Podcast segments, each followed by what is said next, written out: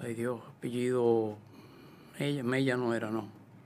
Bueno, eh, y como eso hay muchas cosas que la gente no... Historias dentro de las historias, porque uno, uno conoce la narrativa general de las cosas, uno no sabe las particularidades. Particularidades, exactamente. Entonces ahí es que está, dice, dice Bioy Casares, que era un gran escritor, un gran narrador, eh, que en la digresión es que está la verdadera, el, verdadero interés de la historia. Pero, eh, y hoy que está tan de moda el storytelling, yo me río, a mí me da, a mí me da mucha risa ese término, porque la gente se lo toma. Storytellers ha, habido desde, desde, el, toda vida. desde el inicio de la humanidad. ¿Y por qué, por qué lo ensalzan hoy? No hay que ensalzarlo porque, por ejemplo, usted pone a pensar, cuando tú estabas chiquito, las muchachas que trabajaban en tu casa te hacían muchas historias. Exacto. De sus campos, de, de, sus, de sus experiencias. De sus comunidades, de, sus vidas. De, las cosas que le contaban, de que aparecían los indios en, en las cuevas. Y, y, tú oías aquellas historias y tú decías, Dios mío, yo quisiera ir a ver los indios, porque tenías miedo también.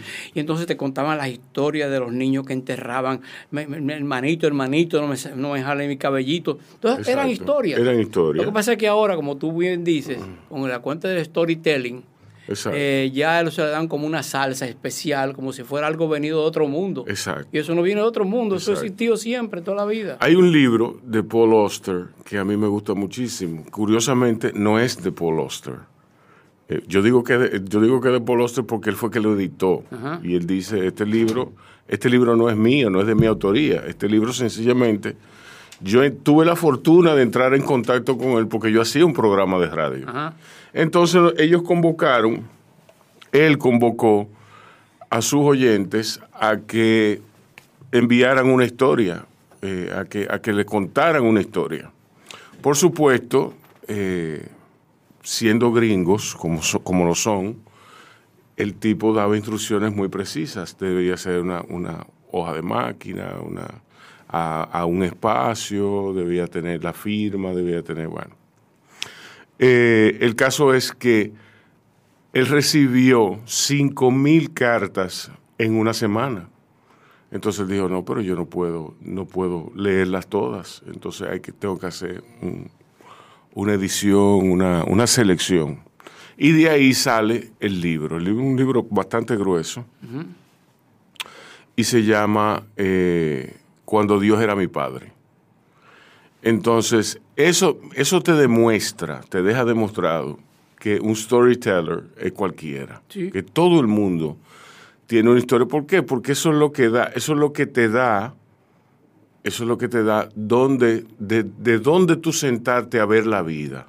Te da un punto de partida, te da un cimiento, da un, un, un asidero, un asidero para tú pensar para tú iniciar ese proceso de que nos distingue de, los animales, que es el pensar. Sí, eh, mira, una cosa, eh, yo pienso que eh, los, cuentos los inventa uno también. Por ejemplo, claro. cuando mis hijos estaban chiquitos, yo inventaba muchísimas cosas y yo le encantaba. Sí. Y entonces ya eso se convertía en un cuento tradicional de la familia, porque se lo conté a la hija, después se lo contaba al hijo. Y ellos me preguntaban, ¿dónde tú sacas eso? No, pensando yo, cuentos inventados. Exacto. ¿Tú me entiendes? Y todo el mundo lo ha hecho. Todo el mundo ha inventado cuentos. Exacto. Ahora lo que pasa es con lo digital y eso, que hay que darle cierto, cierto eh, eh, connotación, de, inclusive se mete, se mete el negocio por el medio, el comercio, la publicidad, la cosa, pero siempre ha existido eso. Mire, eh, con respecto a eso, yo recuerdo que yo le hacía, yo le hacía un cuento primero a mis sobrinos y después a Armando. Armando era que yo le... No, a Rebeca y a Armando. Eh, a Rebeca, eh, que fue... Eh, que era una muchacha muy inquieta, que se sabía todos los cuentos de rigor, yo le mezclaba Caperucita Roja con la Cenicienta, a propósito, Blancanieves. Entonces, entonces vinieron los enanos y ella, y ella se queda mirándome así, me dice un día, Maldito loco. ¿Tú me entiendes? Porque eso, es absurdo. Pero absurdo no. Los cuentos, y son los cuentos infantiles, sobre todo, los hermanos Grimm, eh, el tipo este, el francés, ¿cómo se llama el francés? Siempre se me olvida. Yo no me recuerdo cómo se llamaba el francés. Perrol, Perrol, Charles Perrol. Bueno, eh, ellos escribían sus cuentos eh, para que las...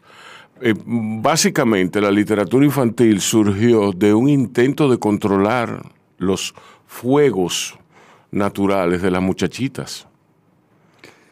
Bueno, y de los muchachitos también. pero, pero, yo te voy a decir algo, Rubén.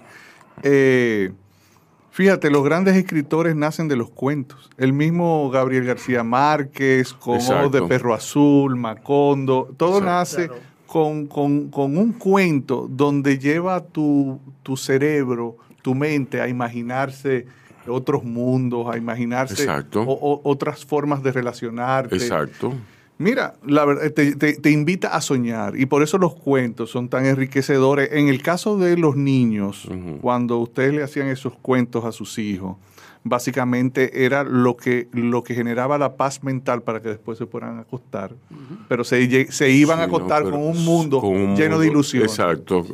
Y había cuentos, como por ejemplo los cuentos de Tom Sawyers, que te ponían a pensar ya en la parte humana, en la parte social, que de alguna forma te despertaban ciertas inquietudes, ¿verdad? Que de alguna forma te metían en ese mundo que tú no habías todavía explorado lo suficiente y después caes ya en la novela, poco a poco. Yo me recuerdo que la primera novela que yo leo eh, son Los Miserables. que me impactó de una forma tan grande de Jean Valjean, de Marius, de qué sé cuánto, todas esas cosas.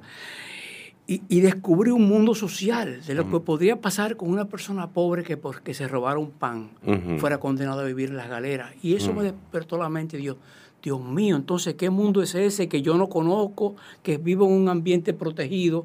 Y él lo que hacía realmente, Víctor Hugo, era recoger vivencias de alrededor, de cuentos que quizás oyó y lo fundió en un libro, ¿entiendes? Que bueno, fue una de las grandes piezas de literatura. Bueno, mire, yo le puedo decir que todos, todos son historias. Lo que tú has hecho aquí desde que llegaste son historias. O sea, no hay el sentido de, Entiendo. de invención. Lo que, lo, que, lo que nos relaciona, lo que, lo que es el basamento de la relación humana, es una historia. Es la historia que contamos. Es la historia que contamos, exacto. Entonces, de ahí a el hablador, la tradición oral, por ejemplo, la tradición oral es importantísima desde la antigua Grecia hasta nuestros días con los habladores eh, peruanos. Los habladores peruanos eh, son los periodistas modernos. Ellos iban recogiendo las incidencias en los pueblos, que, lo que sucedía, y aparte de eso, él iba narrando el mito, el mito, los dioses, las apariciones, la vida natural, las, eh, las incidencias de su vida. Las vivencias, lo mismo que hacían los apóstoles también. Exacto. Y de ahí nace la Biblia. ese, es un punto interesantísimo, ese que tú tocas realmente. A uno le gusta hablar de religión porque hay gente que se siente que uno está vendiendo un campo, pero la realidad que tú te pones a ver. Los evangelios se escribieron muchos años después. muchos años después y con muchos años entre ellos. Y muchas ediciones. Exacto. Fueron, editados. Entonces, hay otros evangelios que llamamos los apócrifos, que, que son otras cosas. Pero claro, alguien se encargó de adecuarlos a ciertas circunstancias en el momento. históricas. históricas. Y entonces lo encajaron ahí. Que ahí, que ahí entra el mercadeo también. Que entra el mercadeo, claro. Y ha sido muy exitoso. sí, claro. Son dos mil años de éxito, ¿tú entiendes? un producto muy exitoso, eh, con mucha penetración. Sí, sí, sí. Entonces, eso tú lo, ves en Indiscutiblemente. Mira, mira, por ejemplo, los cuentos de, que no lo encuentro, el libro de, de, de la, de, ¿cómo se llama? La ruta de la seda, eh, ay Dios, la ruta de la seda. Famoso sobre, la ruta de la seda, eh, que, escribió él en su vivencia que estuvo en, China, en el imperio chino, que fue este... Marco Polo. Marco Polo. Marco Polo, si tú te pones a leer sobre Marco Polo, alguien que ha hecho análisis, realmente la mitad de eso eran inventos de él. Exacto. Eran inventos, cuentos que él metía. ¿Cómo tú sabes? ¿Cómo tú sabes? ¿Cómo, cómo, ¿Quién me garantiza a mí que Flavio Josefo. No, eh, tiene mucha lógica. Yo lo voy a decir y, me voy a reír de todo, pero tiene mucha lógica. Atiendan. Que a Flavio Josefo, ¿quién me dice a mí que a Flavio Josefo no le gustaba un trago?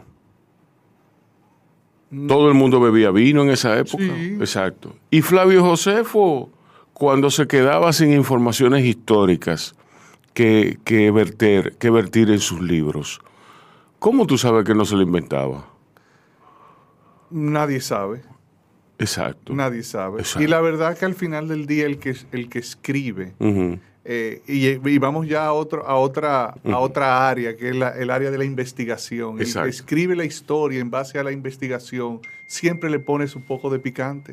Eh, Fíjate que por eso hay historiadores que tú lees los libros de las mismas épocas y, y, y dices, óyeme, pero qué poquito de diferencia había entre uno y otro. Y están relatando la misma eh, historia, las mismas épocas. Y es porque es que al final cada quien saca sus propias conclusiones y hace su poco de cuenta. Y lo que es más, y lo que es más, en, en, yo recuerdo que yo escribí un artículo una vez sobre un, sobre un historiador que se llamaba Greenblatt, que era el jefe de, del Departamento de Historia de Harvard.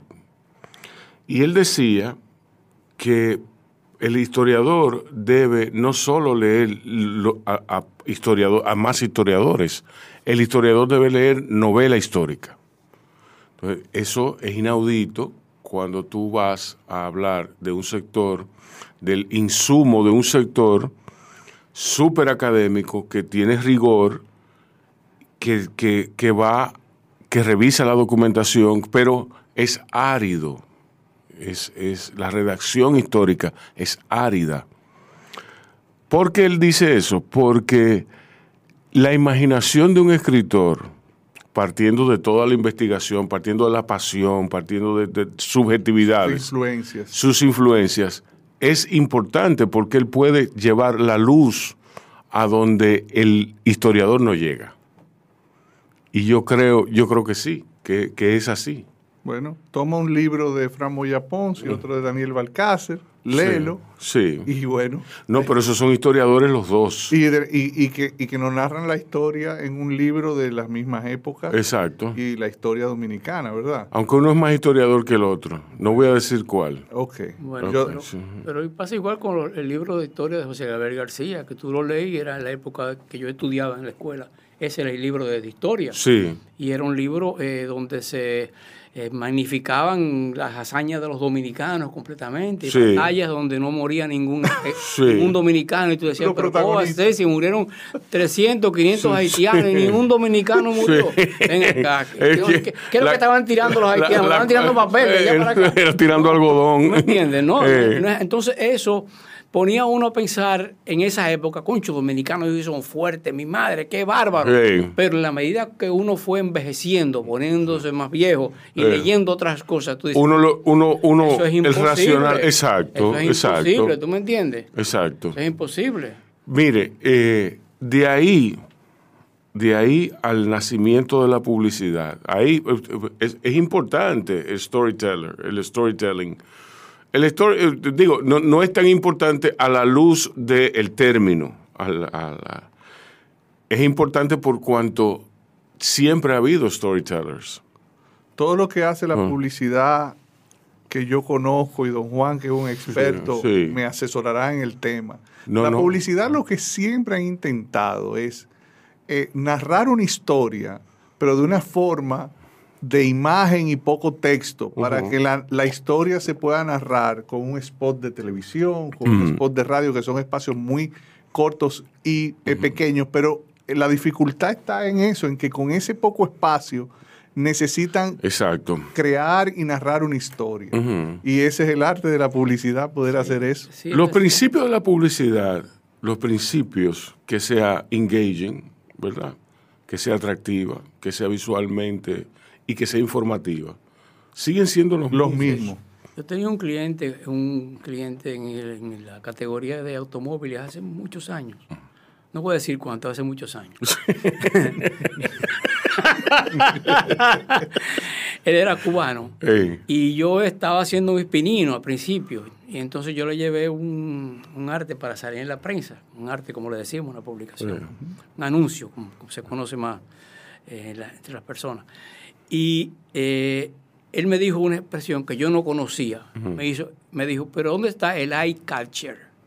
Y yo, concho, sí, ¿qué es lo que va a atrapar el ojo de él que está leyendo eso? Y la verdad que no tenía.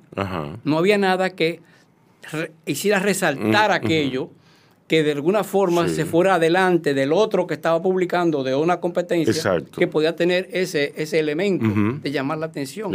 Porque al final la publicidad, ¿qué es lo que busca? Llamar la atención. Exacto. Que la gente recuerde tu marca. Porque es lo que tú quieres que compre. ¿Qué es lo que tú quieres que haga? Que cumpla con los preceptos de lo que le llama la AIDA, que es primero llamar la atención. Segundo, que esa atención se convierta en un interés. Porque si llamaste la atención y esa atención no te lleva a un interés, no estás en nada. No. Ahora, si el interés es fuerte y se graba fuerte en ti, lleva al deseo. Y cuando ya tú lo deseas es porque tu mente lo digirió y lo tiene ahí.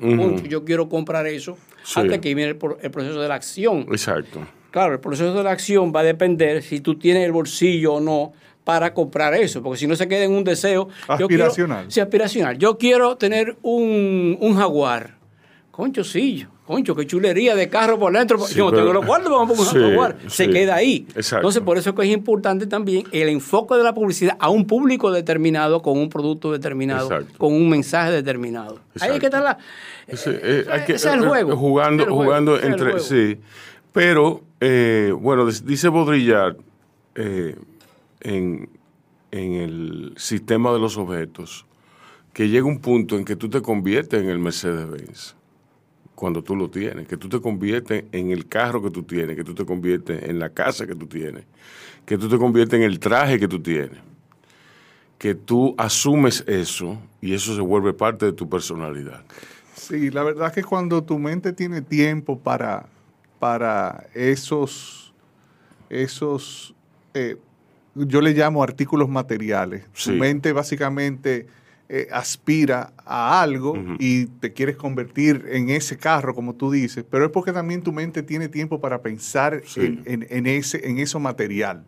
Pero cuando tu mente tiene otros intereses que no son materiales, obviamente tú ahí em, empiezas a seguir siendo el mismo. El mismo. Y de ahí es que se diferencian los mansos de los cimarrones. Porque recuérdate, cuando tú estás en tu ondita Civic del 79 y te monta, como tú dices, en otro vehículo de alta gama, ya como que los hombros se te ponen así. Y tú dejas de ser la persona que siempre has sido. Por algo material, te, inclusive te, quizás en casos las personas se transforman a ser un poco más altanero, un poco inclusive más agresivo, porque entienden que su vehículo es un vehículo que merece más parqueo, pero al final es el mismo vehículo. Se va a parquear en el, mismo, parqueo el mismo principio. Te lo van a chocar igual, te le van a hacer su abayodita igual. Vuelvo y le digo, tu mente tiene tiempo para pensar en que tú eres ese vehículo de alta gama y al final tú sigues siendo la misma persona del mundo que quien te enriquece es tu corazón, tu cerebro y lo que tú le aportas a la sociedad. exacto, exacto. Y hay una realidad. Eh, después que esa etapa del deseo se cumple y tú puedes eh, satisfacer ese deseo, tú lo satisfaces y te pasas una semana con el carro, gozando tu carro. Al mes ya eso no es lo que a ti te satisface. Totalmente. Tú quieres otra cosa. Tú quieres a lo mejor un avión.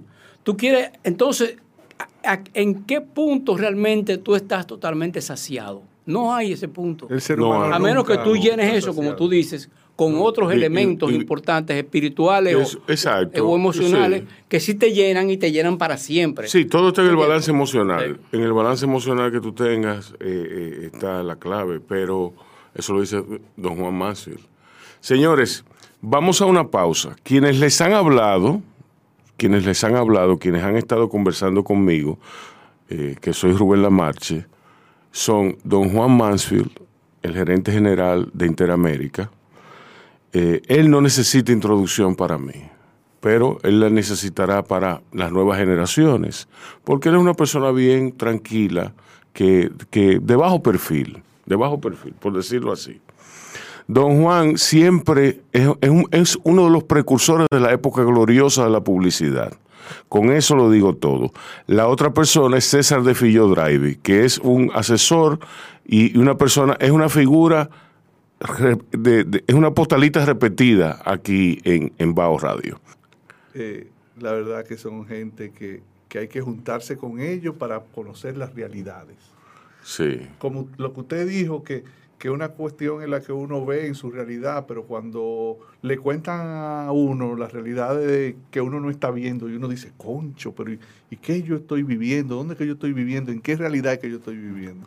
Por eso hay que conocer las realidades de nuestro país, las federaciones deportivas, cómo se sostienen, cómo trabajan, cómo se organizan. Sí, claro. Sí. Eh, la verdad que cada realidad Eso es cierto.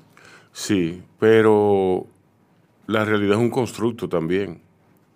Mira, yo te voy a decir algo, Rubén. A mí un cura, yo no sé si lo mencioné en otro, en otro, en otro conversatorio aquí mismo, un mm. cura me dijo, y yo sigo pensando así, pese a, las noticias que todos los días que uno abre el periódico o, ve una noticia, siempre, casi siempre son malas o sensacionalistas, pero ese cura me dijo a mí, me dijo, mira César, pese a todo lo que tú estás viendo, siempre va a haber más bien que mal. Y yo trato de buscar siempre ese bien. Sí. Así mismo. Y cuando hablo con una persona y, después que yo había escuchado todo lo que había escuchado de esa persona, dije, oye, pero qué extraño, si yo no había escuchado cosas y veo que es todo lo contrario. Sí, tú sabes que existe siempre la maledicencia y personas que quieren hablar mal de alguien por alguna circunstancia. Y después como tú lo conoces, dices, pero ese tipo no tiene nada que ver con lo que me dijeron a mí. Otra realidad. Sí, otra realidad. yo creo que, que por ejemplo, el, el, una razón por la cual se magnifica la mala noticia es la, la del conjuro. La gente canta la mala noticia como una forma de conjurar el mal, como una forma de decir que esto no me pase a mí. ¿Entiendes? Es correcto. Que es una especie, eso es apelando a nuestro espíritu atávico, a, nuestro, a lo más básico que nosotros tenemos cuando adorábamos el sol, cuando adorábamos la luna. Eh, ¿Entiendes? Eh, nosotros en el fondo eso es lo que somos. Eso es lo que somos. Somos, somos, eh, hemos cambiado el taparrabo por pantalones, por la cadena por camisa, pero al fin y al cabo eso es lo que somos. La humanidad ha vivido muchas etapas diferentes. Algunas nosotros tenemos el privilegio de que la hemos vivido, donde nos vestimos con ropa, donde hemos podido eh, ver el fenómeno del Internet, quizá veamos el metaverso en su máxima expresión.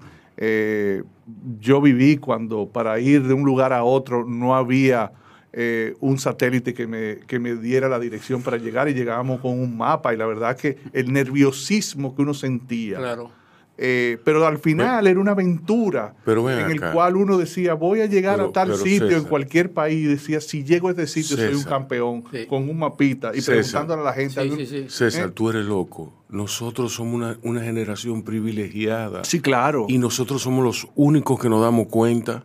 La generación actual Rebeca, tú le preguntas a Rebeca y Armando, y ellos me desautorizan a mí porque yo soy un viejo. bueno, pero igual hacía Pero me desautoriza, me desautorizan de manera. No, no, no, no, no. Yo no, porque a mi padre yo le tenía respeto, miedo. Sí. Eh, ah, esa mezcla. Respeto, miedo, exacto. Eh, me, desautorizan de manera desfachatada. ¿Tú me entiendes? Y nosotros, nosotros que podemos ser hijos de, de don Juan Mansfield, nosotros somos la generación, y, la, de, la de Juan Manfred también, somos una generación privilegiada. Nosotros estábamos cuando el teléfono era de disco, luego fue todo de, de tecla. Nosotros presenciamos el Viper. La música, el vinil, el cassette. La música, el, el vinil, exacto. Después el modem, después el celular. dentro dentro de, la telefonía celular hemos sido testigos de una evolución eh, más que acelerada. ¿Tú me entiendes? Y es más, a mí a veces me da trabajo bregar con mi celular. Cada generación te va a hacer una comparación muy parecida, desde los vikingos y sin, em, Y sin embargo, todo sigue siendo el cuento que hagamos. Eso es correcto. Tal cual como todo permanece. sí, sí, sí, eso, es una realidad. Tú te pones a ver, eh, quizás volviendo un poquito a la publicidad. Eh, como te pones a ver la publicidad, la comunicación, ¿qué es? Siempre hay un producto y una marca. Exacto. Tú lo puedes decir como tú quieras, a través del medio que tú quieras, pero siempre hay un producto y una marca. Parece la existencia de la publicidad. Exacto. Sea en el año que sea y cuando sea. Fíjate, por ejemplo, estaba yo viendo el otro día una revista, no sé si National Geographic, una de esas revistas, sobre las, eh, las, las, eh, las, ruinas de cuando el, cuando el Vesubio explotó. y quedaron calcinado. Calcinado todo. Y encontraron en una de las ruinas un aviso. Y era un aviso de un de un centro de, de, de, prostitutas. O sea, que se hacía publicidad en esa época. Sí, claro. ¿Tú me entiendes? Dicen que es una de las profesiones más antiguas. Más antigua, y hay una muestra de eso. Pero se hacía publicidad a través del cartelón. Mira, tú entras aquí y ahí hay eso.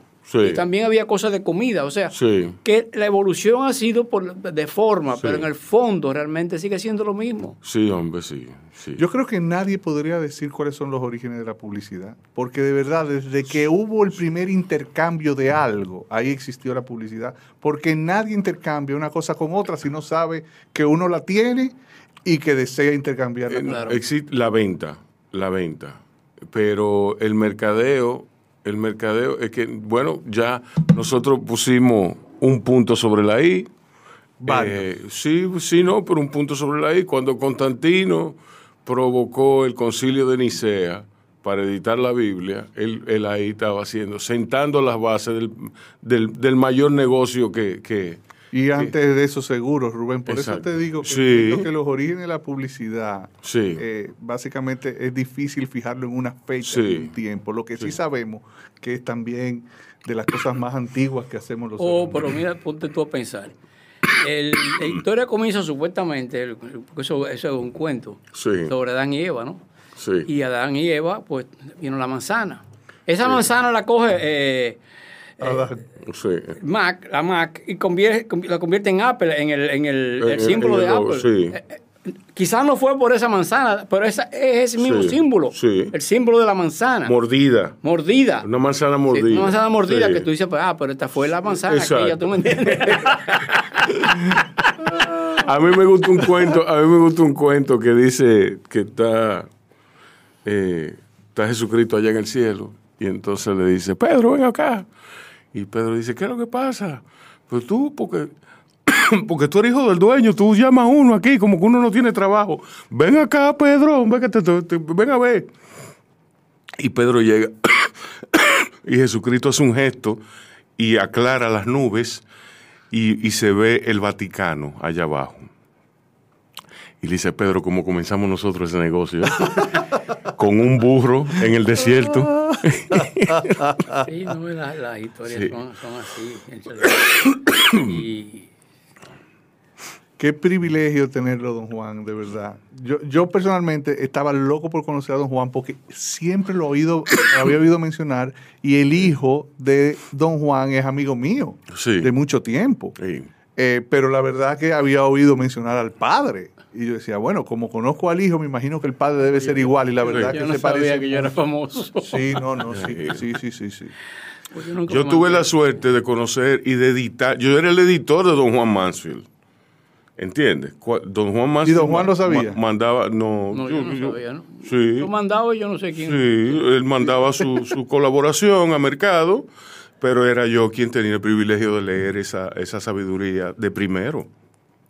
¿Entiendes? Qué bien. Yo he tenido, yo he tenido importantísimas figuras eh, en, mi carrera de, la publicidad, de la comunicación, del periodismo, de todo, de todo lo que cuando mirándolo con cuidado, yo me siento privilegiado y muy agradecido de, llevar la carrera que he llevado con, con esas personas ahí.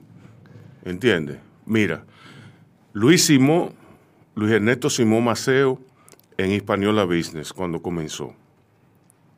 Luego el señor Roland, que, quien a su vez me dio acceso a su círculo, ¿verdad? Juan Mansfield, eh, ¿tú me entiendes? Entonces tenía, teníamos ahí eh, todo, todo eso, esas, esas figuras del mercadeo, de la comunicación y, del, y, y de la publicidad. Luego, luego Yo estuve, eh, bueno, ya, con eso, con eso da, con eso da y sobra. Lo importante es que son personas que me imagino marcaron eh, tu vida profesional, tienes buenos recuerdos, pero también sin darnos cuenta van eh, dictando cuál va a ser nuestro destino. Porque en base a las personas con las que nos eh, relacionamos, son las que nos inspiran o a seguir o a cambiar. exacto, Yo tuve la suerte inmensa de trabajar con una de las grandes publicistas que ha habido en este país, que fue Damaris de Filló. ¿Cómo llega usted a donde Damaris? Ah, eso es una, historia del lago. Sí, no, pero no, hágamela. Eso fue una historia porque en realidad... El storytelling, vamos, vamos yo no había trabajado en publicidad nunca. Yo tenía mis primeros 10 años fueron en otro mundo. Yo trabajaba en el Banco Central, en el área de Contraloría, usted, en usted lo mencionó. FIDE. Y después de pasé a Falcon Bridge, trabajé en el área de relaciones industriales. En el total fueron 10 años. Y conocí a Damari a través de mi suegra, eh, porque Damari eh, le daba la parte, de, la, contribuía con, ella, porque mi suegra era la fundadora del Instituto del Sordo Santa Rosa. Y Damari contribuía con ella en la parte de la promoción, en las campañas. Exacto. Y entonces la conocí a través de eso. Y ella tenía una posición en el área administrativa. Yo lo oí, me interesó, le hablé a Damari, se interesó, llegamos a un acuerdo. Y ella me dijo, ven para acá. Y si no te gusta, pues yo tengo mucho contacto y te contacto con tal y tal y tal. Perfecto. Y entré. Y así comencé la publicidad. Y primero fue en la parte administrativa y después me fueron dando cuentas pequeñas. Hasta que después tuve las cuentas más importantes. Tuve la cuenta de Brugal, la cuenta de León Jiménez, la cuenta, estuve involucrado en la cuenta de cervecería, tuve el Chase, tuve muchas cuentas. Que fue lo que me dio muy la oportunidad de yo desarrollarme en esa área. Y Damari me abrió esas puertas. Y no solamente esas puertas, sino que ella siempre me apoyó cuando había cursos que se hacían con John Rubicam en Nueva York. Ella siempre me apoyó que fuera. Siempre, siempre, siempre. Eh, y eso yo se lo agradezco porque tuve la oportunidad de viajar a, varias partes del mundo, precisamente cuando habían esos entrenamientos. Y eso también me dio un, elemento de fondo que yo necesitaba. Era no solamente la parte práctica, sino la parte teórica. Y ahí aprendí cosas que yo no conocía y que ni siquiera se conocían en el país en ese momento, como eran los focus group, por ejemplo, como era también el desarrollo de estrategias, cómo desarrollar una estrategia o diferentes estrategias para una marca determinada. O sea, aprendí muchas cosas que en la vida me han servido, inclusive en la vida, en la parte personal también. Sí, o sea, para así fue que comenzó mi, mi historia en la publicidad y después de ahí pues me independicé, tuve una compañía mía dos años en el área de asesoría en estrategia, pero como te expliqué ahorita, eh, cometí el error de no asociarme.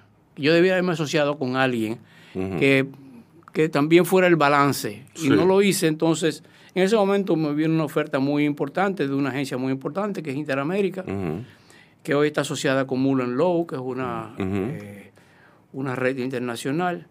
Y ahí estoy todavía. Dando, dando la batalla. Hasta que me llamen y me digan ya. Ya, sí, porque es verdad. Sí, porque hay un momento en la vida que ya todo se termina. Sí. Y entonces, ahora mismo también voy a dar clase en, en UNIBE, a partir de septiembre, cuatro horas semanales nada más. Sí. Pero es por dos razones. Uno, para no desactualizarme nunca. Y segundo, para mantenerme siempre ocupado en algo. Sí. Pues yo creo que lo peor en la vida es no tener una ocupación. No importa la edad que tú tengas. Sí. Cuando tú te desocupas, tú comienzas a morirte. Eso te mueres. te desconectas con todo, te mueres. tú no estás conectado con... te mueres. Pero, don Juan... yo quiero morirme el día que me muera. Hay una tercera razón. yo, don Juan, que no usted no la, no la dijo y no sé si lo, lo tomó en cuenta, pero hay una tercera razón, que es con eso usted también está haciendo un aporte a todos los jóvenes dominicanos, porque eso se llama eh, un traspaso de conocimiento, ah, bueno. que es más importante que el Mercedes-Benz que le gusta a Rubén. Óyeme, pero tú me has proyectado a mí como un tipo frívolo, como un tipo frívolo. ¿Tú quieres un Mercedes-Benz? No. No. Ahora mismo no. ¿Y un Tesla eléctrico?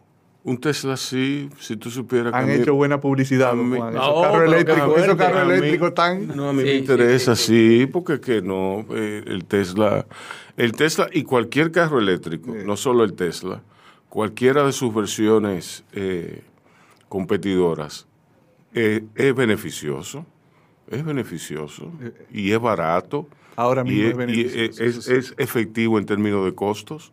O sea, ¿qué, qué, tú puedes decir? Lo mismo que tú. yo pudiera empezar por un, Nissan eléctrico. Exacto, un Nissan. ¿Eh? Pero yo creo que llegar al Tesla Sí, porque lo, que espero que cuando llegue el Tesla no suba los hombros. Son, caritos, son, caritos, sí. Bueno, además de que estás tratando de ser consciente con el medio ambiente. y son, presidenciables, y son presidenciables también los Tesla. Ay, sí. ¿Y lo sigue usando? No. De verdad que nada más la vi en aquella vez y más nunca. Qué raro, tan confortable que es ese carro. Es confortable. Sí, tú sabes, la primera vez que me monté en uno, mire, yo tenía todos los años mm. que cuando me iba de viaje en los malls en Estados Unidos, te lo exhiben los vehículos y usted se puede montar y todo, pero nunca me había montado en ese vehículo. Y lo que menos me iba a imaginar, en Madrid, pido un Uber y el Uber que me fue a buscar era un Tesla. Un Tesla. ¿Y cómo wow, esa fue la primera vez ¿Cuál es la sensación que uno tiene? No se siente ningún ruido. Uno hasta se pone como medio nervioso porque uno lo que oye es el ruido del, del, carro que le está pasando. Pero es como si fuera un carrito de golf grande.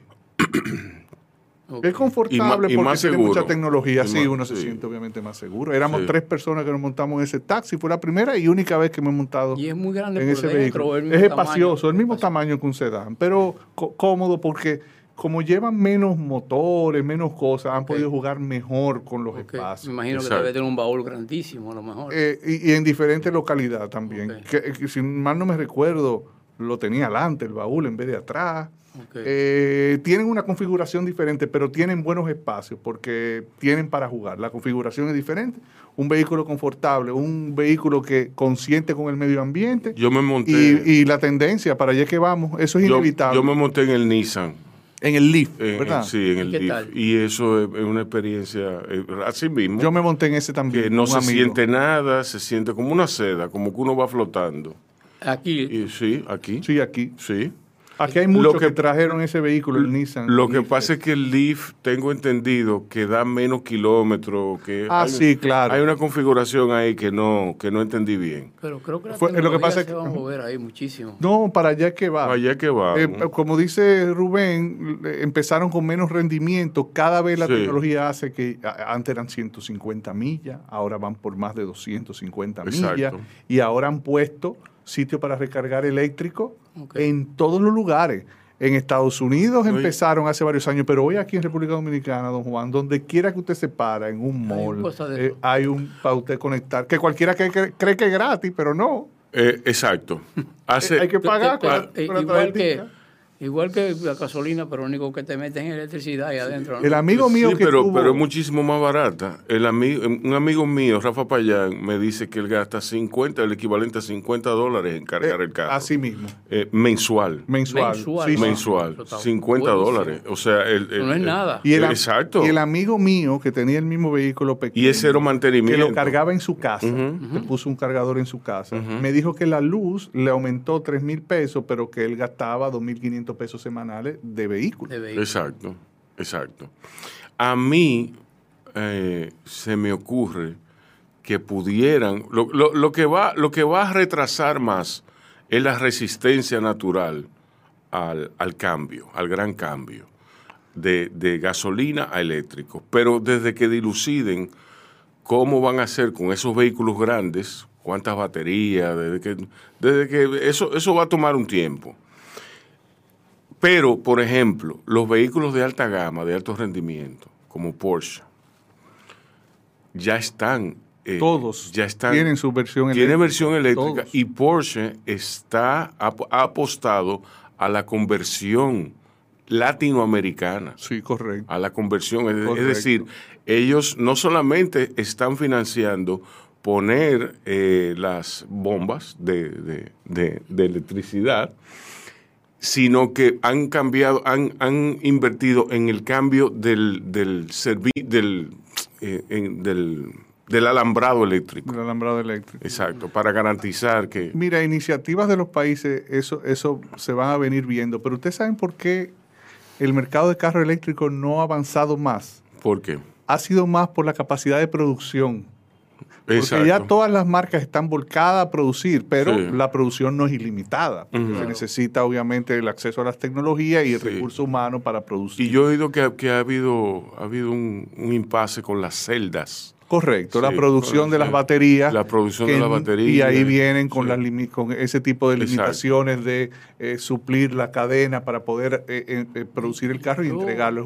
yo, leí también sobre eso de la batería, precisamente que uno de los puntos es cuando se descarga la, descarta la batería, ¿dónde se van a poner esas baterías? Que se van a hacer miles de millones de baterías. Ese es uno de los grandes inconvenientes que se han debatido en los principales fórum eh, mundiales de eh, energía renovable y, responsabilidad social. Eh, porque si bien nos resuelve un problema económico, como usted acaba de decir, todas las energías, casi todas las formas de producir energía producen algún desecho. Y inclusive la energía atómica, que tanto se critica, etcétera, etcétera, etcétera, producen algún tipo de desecho. En el caso de la energía atómica, es de los más difícil de manipular los desechos que produce. Y de hecho por eso es que están, entre comillas, repudiadas, aunque ya hay varios estudios, tecnología de eh, cómo básicamente deshacerse de ese, de ese mal o de ese desecho que produce la producción de energía atómica. Igual con lo de las baterías, o sea, hay todo un engranaje de reciclaje para volver a convertir algo que terminó su vida útil para que vuelva a empezar. Porque era, hace cinco años esa pregunta que usted acaba de hacer, era básicamente, no una incertidumbre, pero estaban los científicos trabajando todavía en el tema de cómo reciclar esas celdas, cómo reciclar esas baterías. Y, la fusión fría, la fusión en frío. Eso empezó con una película, con un cuento no sé si te recuerdas, si era un cuento entre Estados Unidos y Rusia, donde los americanos siempre ganan. Sí, eh, Pero se llamaba así mismo la película Cold Fusion. Ajá. Sí, búscala. Sí. Y era precisamente con la producción oh. de energía a base de eh, altas temperaturas. La energía tú la puedes producir o con temperaturas muy calientes o con temperaturas muy, frías. En ese caso era tecnología, pero la gente creía que era una película de ficción pero era algo que realmente se había estado trabajando de 10, 15 años antes. Pero dicen que esa es como una solución. Pero que cambiar. Es que mira, para, para, producción de energía hay varias soluciones y una no es la solución. La solución es la combinación de. Exacto. Fíjate que, por ejemplo, nosotros estamos en un ambiente de producción de energía de fósiles, con petróleo, pero si te fijas, las compañías dominicanas grandes, que no voy a mencionar nombres, voy a mencionar quizás sus iniciales, CPM, ICE, etcétera. Fíjate cómo están haciendo un híbrido con los parques eólicos. Exacto. Con los parques de solares. y básicamente, no solamente, persiguen dos, objetivos. Uno es minimizar riesgos, pero montarse en la ola de que la ola sea más grande. Eh, y empezar a producir también eh, más económico. Después hay un ambiente mundial que, te, que ya nos está exigiendo responsabilidad con el medio ambiente, que son mandatorias, que vienen desde el Acuerdo de París, etcétera, etcétera, etcétera. O sea, que, que la, eh, tienen que ir hacia. Lo que pasa es que no pueden ir de golpe, tiene que ser algo escalonado, porque hay un, también un negocio. Y ese negocio tiene que ir migrando y no puede migrar de golpe. Pero la combinación, en Europa se utiliza mucho la combinación eólica de la brisa con la energía con la producción de energía solar. Sí. Porque son, son combinables. Eh, recuérdate que la energía eh, del viento y la energía solar tienen horas donde producen más y producen menos. Y la combinación de ambas es que la hace exitosa, por poner un ejemplo. Y así otro tipo de combinaciones de producción de energía eh, que no dependan de los fósiles, le hace que sean eh, eh, en, bien del medio ambiente. Eso que tú dices es, una realidad realmente. Mira, mi hija tuvo su primera boda casada con un noruego, ya vivió en Noruega varios años. Y el esposo, el esposo venía aquí. Y conversábamos mucho, un tipo, una cultura extraordinaria. Y él me decía, pero ¿cómo es posible que en este país que hay sol 365 días del año, no haya instalado un sistema de energía solar que prácticamente cubra por lo menos la mitad de las necesidades energéticas de este país. Exacto. Y era difícil explicárselo, porque dice, miren, en Alemania hay un porcentaje alto de energía que viene del sol. ¿Y son los pioneros los alemanes. Pioneros son los alemanes. ¿Cómo hacer que aquí? Y esas son las incongruencias que uno encuentra en, en, la vida de este país, que a veces tú dices, pero tenemos cosas que ¿por qué no las explotamos? ¿Tú me entiendes? Bueno, para incongruente agarra un dominicano. ¿Tú me entiendes? O sea, oferta y demanda, eso es, siempre no fue un engaño, porque siempre se mencionó que el mercado de la criptomoneda era un, un, era un mercado eh, inestable de alto riesgo. Pero, porque nadie, lo, nadie lo puede regular. Pero una apuesta a largo plazo. Exacto. Y déjeme decir una cosa, con todo y, el descalabro, lo que compraron cuando empezó todavía están ganando. Me imagino. Exacto, exacto. Me imagino. Exacto. Don Juan, ¿hacia dónde? No, porque yo lo, no, yo le iba a poner a predecir, pero eso no es divertido. Sí, no, porque ¿qué, tú, qué, qué tú haces? Que tú, Juan Manfield, tú dijiste que, que, que esto, que, que esto apuntaba hacia un, el contenido, que, que no, ya hemos, hemos visto que la publicidad sigue siendo la misma. Que, predecir es un problema muy grande. Tú puedes cometer un error terrible sí. haciendo predicciones. Tú puedes ver cosas que están sucediendo y tú dices, bueno, si eso sigue así, va a pasar esto, más o menos, pero predecir qué va a pasar. Eh, tú mencionaste ahorita el metaverso. El metaverso aparenta ser un elemento de muchísima trascendencia en el futuro. Sí. Eh, tú vas a poder vivir en un ambiente artificial con otras personas que van a intercambiar posiblemente ahí hay una oportunidad para la publicidad, para uso de productos. No, no, de, que, la, de, que la va a ver la habrá, eh, olvídese de eso. Juan, yo creo que la están creando precisamente para la publicidad. No, no, eh, mira, ¿tú te acuerdas, te acuerdas de Second Life?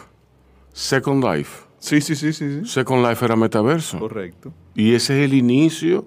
Yo jugaba Second Life en, los momentos de ocio, de, espera, esos, esas largas esperas que se daban en mercado, yo tenía mi perfil de Second Life, lo que pasa es que yo nunca lo trabajé. No, nunca, nunca, nunca me puse en, nunca la dominé, nunca lo dominé así, eh, pero yo tenía mi perfil, yo era un tipo flaco, indiecito. Sí, exacto, indiecito, joven. Entonces yo me quedé vestido en jean con una franela. Eh, y tu avatar. Sí, mi avatar. Pero habían unos tipos que eran súper extravagantes. claro. Sí, unos tipos vestidos loquísimos. Entonces, había, quizá era lo que querían ser en la vida real. Eh, exacto, exacto. Entonces, en, en esa época fue cuando Hillary Clinton ganó eh, para ser la senadora de Nueva York. Y yo recuerdo que ella tuvo un evento en Second Life que vendían los Linden Dollars, que, es un poquito la, criptomoneda. Los Linden Dollars eh, los vendían y ella yo recuerdo que hizo qué sé yo cuántos millones de dólares en, en, Linden Dollars eh, para su campaña.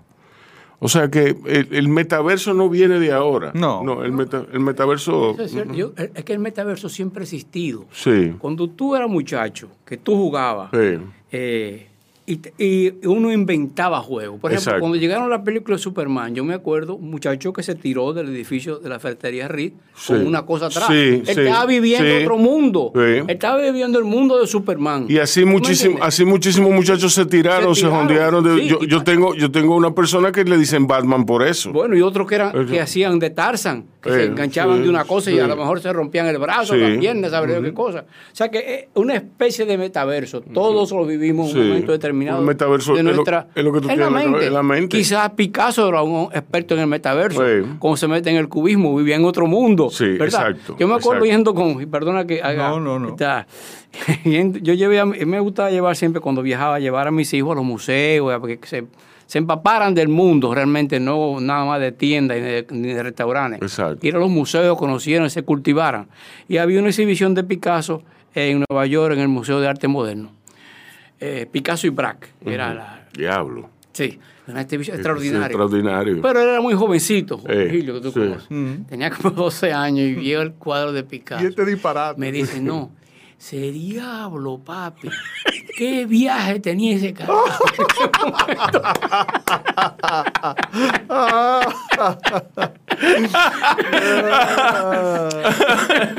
y siempre, me ha quedado eso en la cabeza. Qué, presión, Era un metaverso. Sí, sí, sí. Todos estos pintores abstractos viven en otro mundo. Bueno, mira Tobar, ahora La, la, exposición de Tobar. Sí, sí, sí. Óyeme, eso, eso, eso es memorable. Mire, una, eh, eh, y eso, eso terminó, ¿verdad? No. Hasta el 7. Hasta el 7. el que pueda que vaya, eso, la verdad. eso, y ese es el futuro, eso va a ser, ese es el futuro de las exposiciones. Sí, claro, esa es, la nueva, es, la nueva onda. La nueva onda. Ese tipo de arte. Exacto. Y el arte en general. ¿eh? Yo recuerdo eh, una vez que yo estaba, llevé a los muchachos al cine, estaba, era, en, era en verano como ahora, y hacía un calorazo, una cuestión, y digo, vámonos para el cine. Yo me voy a, voy a coger fresco para el cine. Claro, porque era, era, una película dentro, los muñequitos, los muñequitos, las películas animadas, a mí me interesan muchísimo porque son, porque envían un mensaje de, eh, eh, eh, de ética, tolerancia, de, muy edificante. Pero esta película no me interesaba, era Frozen. Como tú comprenderás, a mí no me, no me. Yo iba, fui a dormir. a descansar. A, descansar, sí. Los muchachos estaban viendo esa película, estaban entregados ahí. Entonces era en 3D, en tercera dimensión. Comienza, con, comienza Disney a hacer, hacer lo suyo. Eh, hay una introducción que Mickey Mouse, que Minnie, que Clarabella, que Pedro el Malo, y hay todo una, una, un revolú en, un tren que iban, en un tren creo que era, un camión, no sé, no, no, recuerdo. El caso es que yo estoy así entre sueños y Armando, ellos e, eran en blanco y negro, porque era para celebrar lo que sé yo, cuántos años de Disney. Y en una, ellos hacen como que se balancean con, en, una soga, toditos juntos, y hacen así, ¡pran! y rompen la pantalla y caen a color. Armando me dijo, papi, están aquí. ya llegaron. Llegaron, papi. Ay, qué, bien. Está bueno. Está bueno eso. Ay, Dios. El tema de, metaverso se va a hablar muchísimo y en el futuro eso va a ser el estándar prácticamente. Sí, lo que yo, yo o sea, yo, yo en ese sentido, en ese sentido, yo no me imagino yo teniendo una, una versión mía en, ese mundo. ¿Entiendes?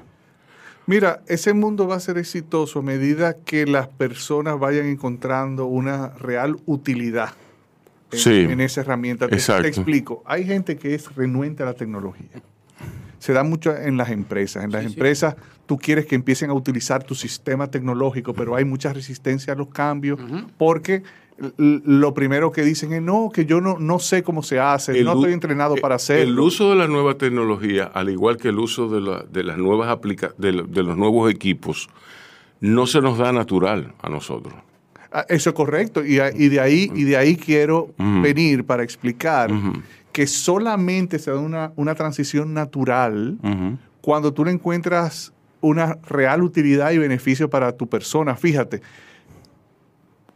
todo el que utiliza WhatsApp, y WhatsApp es una aplicación que hay que saber utilizarla porque tiene funcionalidades que hay que saber utilizarla. Puede ser muy parecido a un servicio de CRM dentro de tu empresa. Mucha funcionalidad. Utilizan ese servicio de tu empresa, pero son unos expertos en WhatsApp. ¿Pero por qué? Porque primero el WhatsApp no te lo impusieron. Y segundo, tú has encontrado una utilidad real para ti. Definitivamente. Y entonces tú, no te resistes a eso, al contrario.